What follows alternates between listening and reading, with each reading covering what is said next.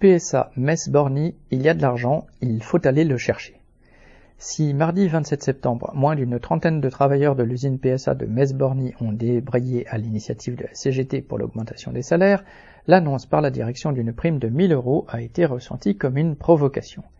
Du coup, les autres syndicats FO, CFDT et UNSA, rejoints par la CGT, ont appelé à leur tour à débrayer le mercredi 28, ne voulant pas être en retard sur le mécontentement. Ce jour-là, 280 travailleurs ont débrayé sur les trois postes dans cette usine d'un peu plus de 1000 salariés, ce qui ne s'était pas vu depuis des lustres. Cela a montré à tous qu'on pouvait relever la tête et refuser une aumône alors que les prix augmentent tous les mois. Le mécontentement est d'autant plus grand que les patrons trouvent de l'argent quand ils le veulent. Ainsi, pour faire revenir le personnel dans la centrale à charbon Émile Huchet de Carling, en Moselle, la direction a promis à tous les salariés une prime mensuelle de 4500 euros. La centrale a fermé ses portes en début 2022 et vu le manque d'électricité est en train d'être remise en route.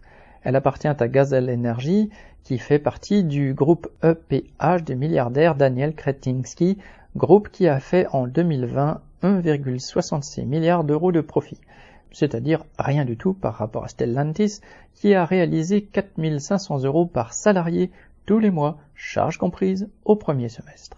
Alors, augmenter les salaires de 400 euros, payer un minimum de 2000 euros nets mensuels et une prime gilet jaune de 6000 euros serait bien le minimum dans un groupe qui a fait 8 milliards de profits en 6 mois. L'argent est là, seulement il n'a pas de pied, alors il faudra aller le chercher. Correspondant lutte ouvrière.